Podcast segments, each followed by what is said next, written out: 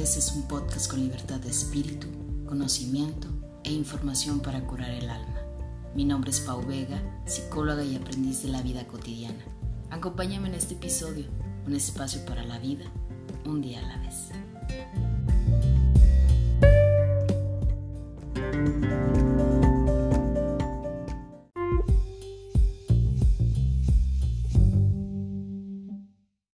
Hola, bienvenidos a otro podcast más de un día a la vez. Este es mi episodio número 5. Me libero del drama. Soy Paulina Vega.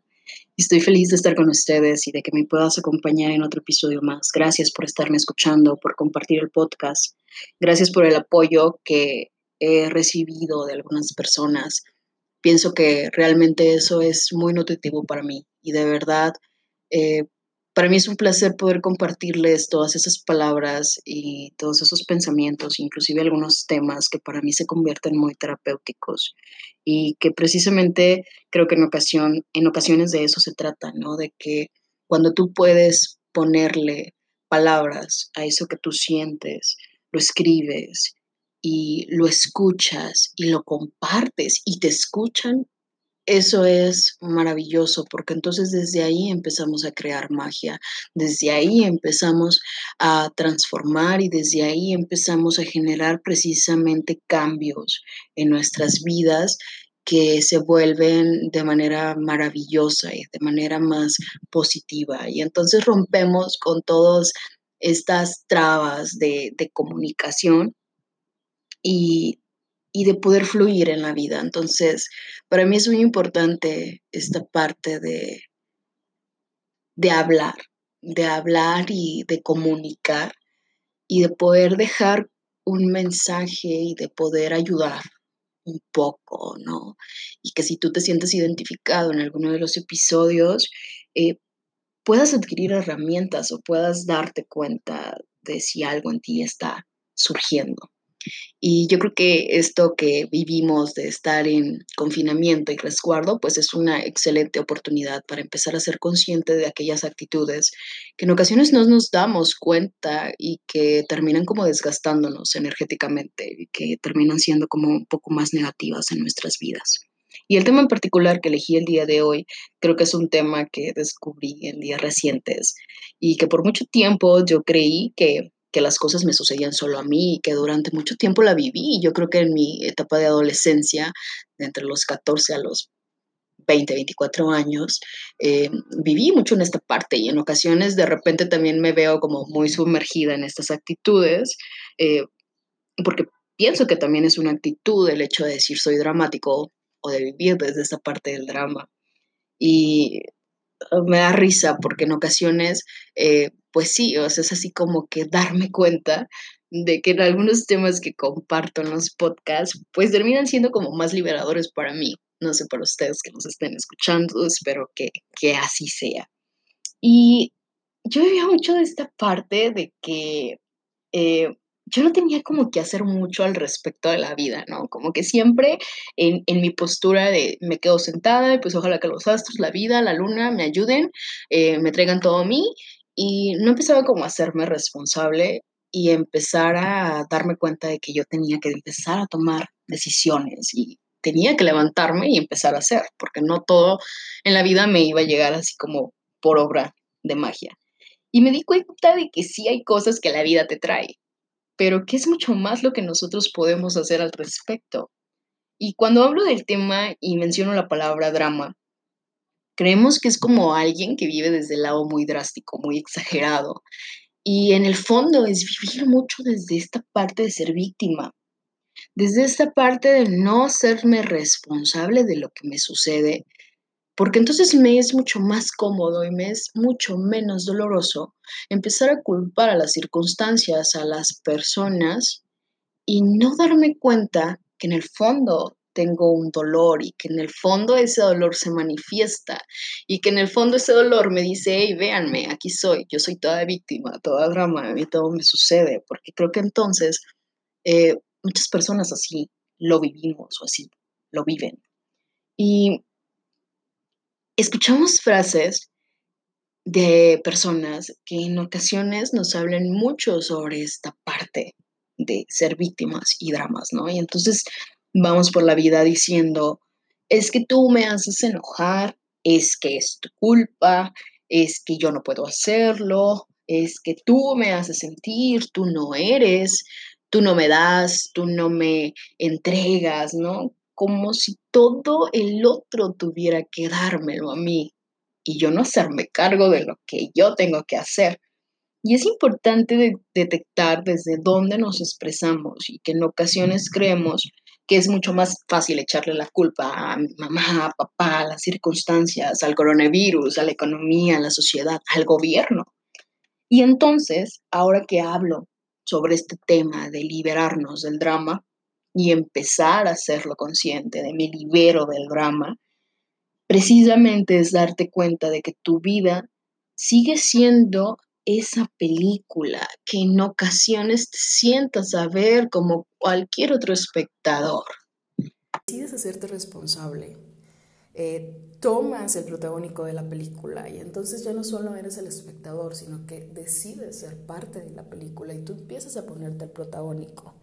Y también entender que el ser responsable, pues tampoco es tener que controlar todo, ¿no? Porque de repente también creemos que el ser responsable es yo controlo todo lo que está a mi alrededor. Y no, porque también es identificar qué cosas que suceden naturalmente. Y entonces en ocasiones ser dramático se convierte en un hábito y se convierte como en algo muy cíclico. Y se espera que alguien venga y me resuelva a mí mi situación. A veces ese hábito pues es tomado de tu familia, de tu pareja, de tus amigos y en ocasiones mm, podemos verlo desde un claro ejemplo. Un niño cuando dice, mi maestra me puso un 5, pero si se saca un 10, él dice, mamá, me saqué un 10. Y la mamá le alienta. Y desde ahí, desde ese momento, la mamá dice, bien hijo, te sacas un 10. Pero cuando se saca el 5 y el niño dice, es que mi maestra me puso un 5, y entonces tú le compras y le alimentas esa parte de victimismo y de drama, porque sí, pobre de él, y no lo invitas a esta parte responsable de la acción. Y en ocasiones actuamos en contra de las personas, ¿no? Sin ser conscientes eh, de, desde dónde estamos hablando y la manera en la que nos comunicamos. O sea, qué importante también es la las palabras y la manera en que decimos las circunstancias. Y en ocasiones eh, también, por ejemplo, se da en situaciones de, de pareja, ¿no? En una separación. Y entonces eh, escuchamos esta palabra de, él me dejó. Y entonces toda la victimización, todo el drama, toda esa palabra, se la dejo a la persona que decidió dejarme. Pero si entonces sucede esto de que la persona te dejó, tú sientes que eres incapaz de hacer y te quita energía.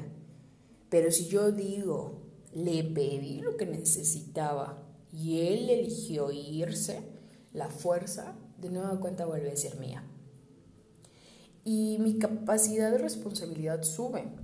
Y entonces yo elijo estar con alguien por lo que deseo y no porque se fue con alguien más, no porque me dejó, no porque regresó, no porque vino, ¿no?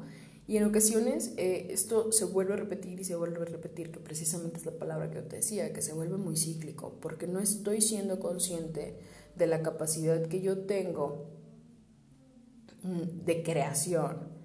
Y entonces es como empezar a cambiar el cableado, todo el drama. Y en ocasiones nos volvemos esta parte de drama queen, ¿no? Por todo ese dolor que tenemos y que no sabemos identificarlo y que no sabemos abrazarlo, eh, cómo quererlo. Y hoy me da mucho gusto darle voz precisamente a eso, porque yo siempre viví en drama queen. ¿no? Exagerado. Y inclusive hasta yo misma me ponía en, algunos estados y eh, como etiqueta o, sobrenombre, soy super drama queen. Y lo veía como esta parte hasta de muy, con mucho orgullo. Y entonces era como todo un relajo, porque obviamente toda la parte de mi adolescencia y, y, una parte todavía de entre los 20 a los 24 años, todavía me viví mucho en el drama y, y, para mí el drama era así como que a Paulina siempre todo le pasaba, a Paulina siempre todo le sucedía y no había lugar en donde este, yo no tuviera que vivir algo así como que eh, súper dramático, ¿no? Inclusive hasta mis amigos lo decían, pues eres súper dramática. Y viví mucho sobre esta etiqueta, porque inclusive te la autocolocas y la portas, así como te digo, con orgullo, y no te das cuenta hacia dónde se va toda esa energía, hacia dónde eh, la estás llevando. Y cuando precisamente yo dije, voy a hablar del drama, voy a hablar de la victimización, pues es porque también me estoy haciendo consciente desde dónde lo estoy hablando y de qué manera también estoy siendo todavía dramática o si realmente ya le quité esa parte. Y aguas, porque en ocasiones también podemos identificar o decimos la mujer siempre es dramática y no, ¿eh? En ocasiones también el hombre eh, puede vivir mucho sobre esta parte, que es la parte que yo te digo, eh, es la parte de empezar a identificar de dónde viene mi dolor y empezar a abrazarlo, empezar a darte cuenta que cuando tú quieres desprogramar esa parte del drama, es precisamente que identifiques eh, que si quieres seguirlo viviendo, está bien, adelante. O sea, es decisión propia, ¿no? Pero desde esta pauta donde empiezas a identificar que ya no quieres vivir en el drama y que quieres liberarte, es darte cuenta de la responsabilidad de tus acciones, de tu vida, y también hay que identificar hacia dónde se va tu drama, porque en ocasiones se vuelve muy interno o muy externo. Y entonces cuando se vive desde la parte muy externa, pues entonces me la vivo obviamente eh, en circunstancias siempre muy drásticas y en esta parte que yo te decía, de que todos tienen la culpa, todos me hacen, es que todos me dicen, es que todos se van, es que yo siempre me encuentro a los mismos hombres, ¿no? Que precisamente también era una parte que mencionábamos en el episodio pasado de que por qué siempre te encuentras al mismo tipo de hombres, por qué siempre te encuentras al mismo tipo de mujeres, ¿sí?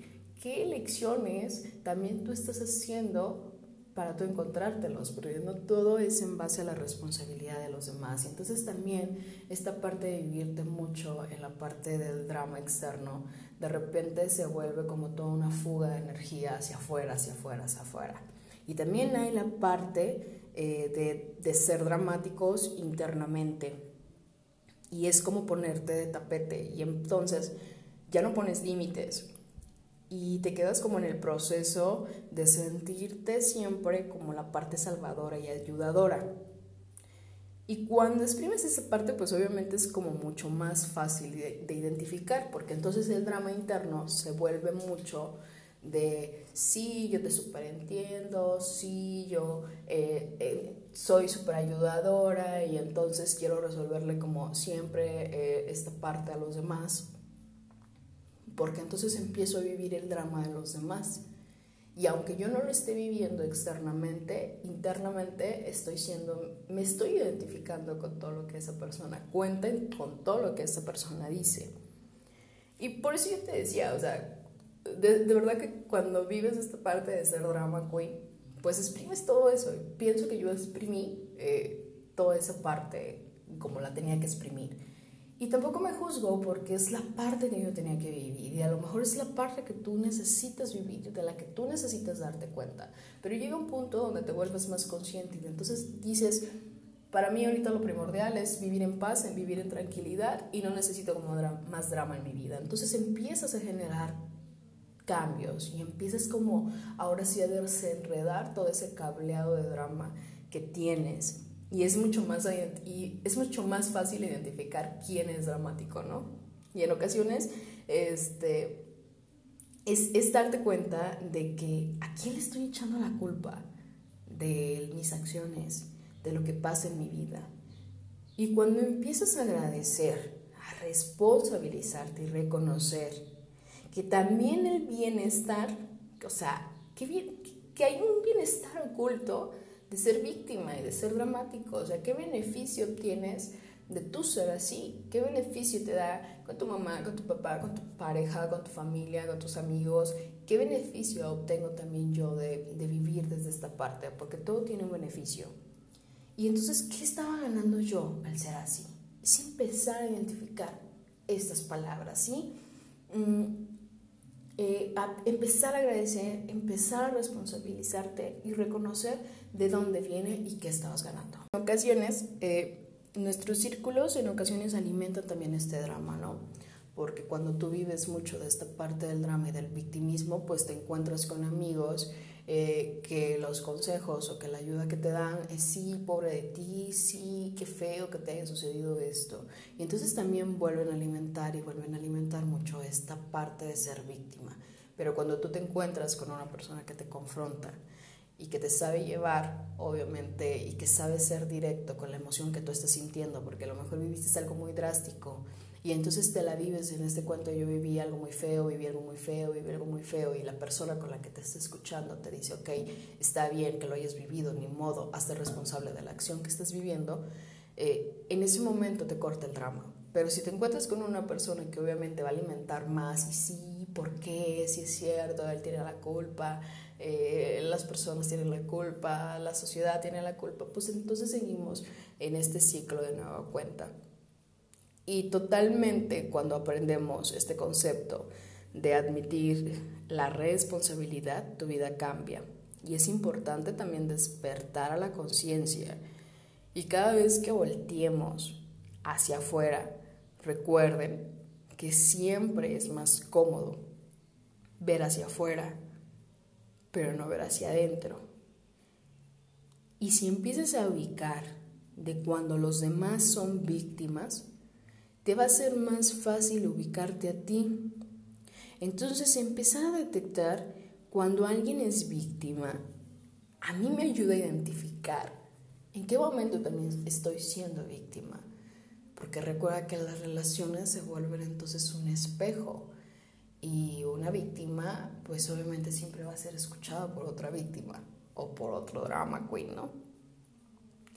Y es empezar a ubicarte a ti empezar a detectar y empezar a renunciar de darle el poder a los demás de fuera, de que se apropien de mi vida, de que se apropien de mis conductas, de que se apropien de todo lo que me sucede y empezar a resolverlo. Y eso empieza con cada día perdonarte, abrazarte y darte cuenta que desde la equivocación y en ese rayito de luz que te llega y que te das cuenta, empezar a cambiarlo. Porque desde ahí te empiezas a ser responsable y desde ahí empiezas a vivir precisamente un día a la vez.